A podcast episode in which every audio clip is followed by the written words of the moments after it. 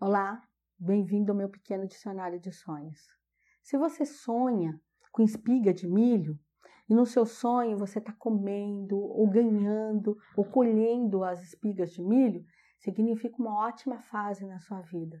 É uma fase de prosperidade, é uma fase de fartura, é uma fase de convívio melhor, que a tua casa vai estar melhor, as energias saudáveis, né? Saúde dentro de casa e saúde para os seus pares. Quer dizer, é uma fase muito positiva, é um ótimo sonho. Agora, se no seu sonho é, alguém rouba o seu milho, ou você vai pegar um milho e o milho está podre, está estragado, aí já é o contrário. É uma fase de perdas financeiras, é uma fase de decepção, decepção porque é, você emprestou seu nome para alguém, ou você foi fiador de alguém e vem ali perceber que as pessoas não cumpriram a palavra com você não honraram esse compromisso.